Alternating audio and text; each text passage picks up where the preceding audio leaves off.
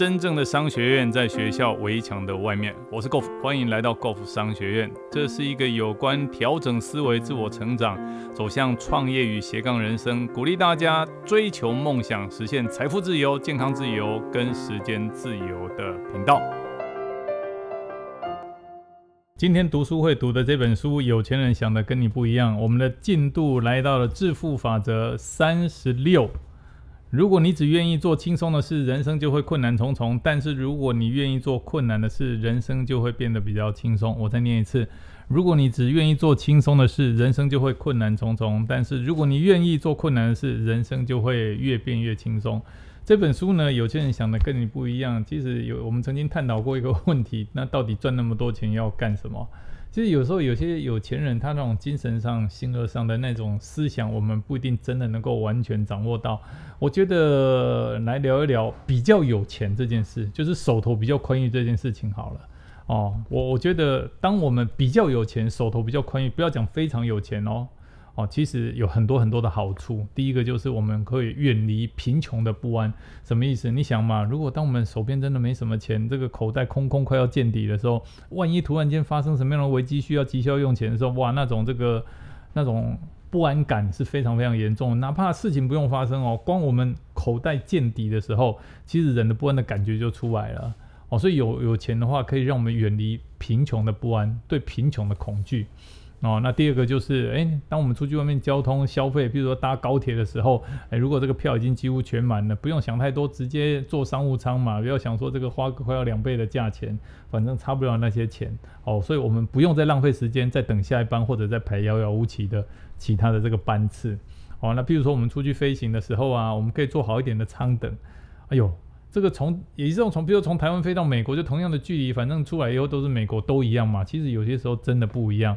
大一点的空间，好一点的饮食，这个好一点的休息品质，哦，当我们完整的这个在飞行的过程里面完整的休息，哦，完整的享受这个旅程的时候，到了当地可以更有效率的去享受我们的旅程，或者如果你是出差的话，会更有效率的工作，哦，所以有钱的话其实还算是不错。那如果说手边稍微这样经济能力不错的话，我们可以吃更有品质的食物，因为有些地方，但我不是说便宜没好货啦，只是风险真的比较高。啊，那我也不是说钱花的比较多，产品呢，这个这个食物一定非常非常的好。但是大部分来讲，哦，他既然敢标那个价钱，代表他产品一定有某些的品质以上，或者说你可以开安全一点的车子，哦，钣金稍微有保障，或者引擎的力量比较大一点，能够马上离开那个危险的，哦，这个这个事故区，哦，然后或者你可以住舒服一点的房子，哇，这个空间大一点，采光好一点。哦，那个里面的这些脏东西少一点哦，我觉得住居住的这个环境如果优渥一点，那人的心情会开朗一点。那最后一个有有钱的好处就是你可以捐钱给大同幼儿园啊。你会问大同幼儿园在哪？大同幼儿园就在我们中永和这边。那它是一个这个六十几年的育幼院，它里面的小孩子呢都是被政府这个安置的小孩子。哦，那那里面小孩子很需要大家的帮忙。啊，其实我们也曾经在那边做了一些，不不要讲说我们去做什么公益捐款，那个东西，我觉得那些东西东西那些事情都是我们分内本来就应该要做的事情。哦，可是每次在看到那些孩子或者听到院长他们在讲说这个大同育幼院里面的资源呐，或者有哪些地方真的需要在对外哦这个寻求帮忙的时候，我心中会想的哇，如果说我们的收入能够高一点，我们的财务能够更自由一点，其实有些问题我们不需要再去募款，我们就可以直接帮他解决了。哦，所以，我我觉得，如果大家真的能够真的努力哈工作，然后变成有钱人的话，其实这社会上有很多需要被帮忙的人，他们就会帮被被你们被我们帮到。所以你说有钱好不好？我当然觉得有钱真的好啊。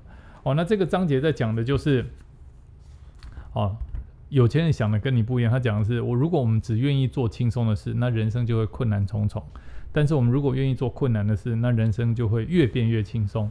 简单来讲，他讲了几个。啊，很重要的这的重点，第一个就是舒适圈。哦，什么叫做人生的舒适圈？然后第二个重点，他讲的是什么叫做不舒适圈？就是当人面到困难跟寻求成长的时候，就会觉得不舒服。刚刚先讲舒适圈，然后接下来讲不舒适圈。哦，那第三个就是哦，走过不舒服的感觉，意思就是说，当我们真的勇敢的面对困难，去克服那种不舒服的感觉以后，会发生什么样的结果？好，这个就是这个章节会告诉我们的其实简单讲一句话，它就是要鼓励我们离开舒适区，哦，面对不舒服区、不舒适区，就是在成长。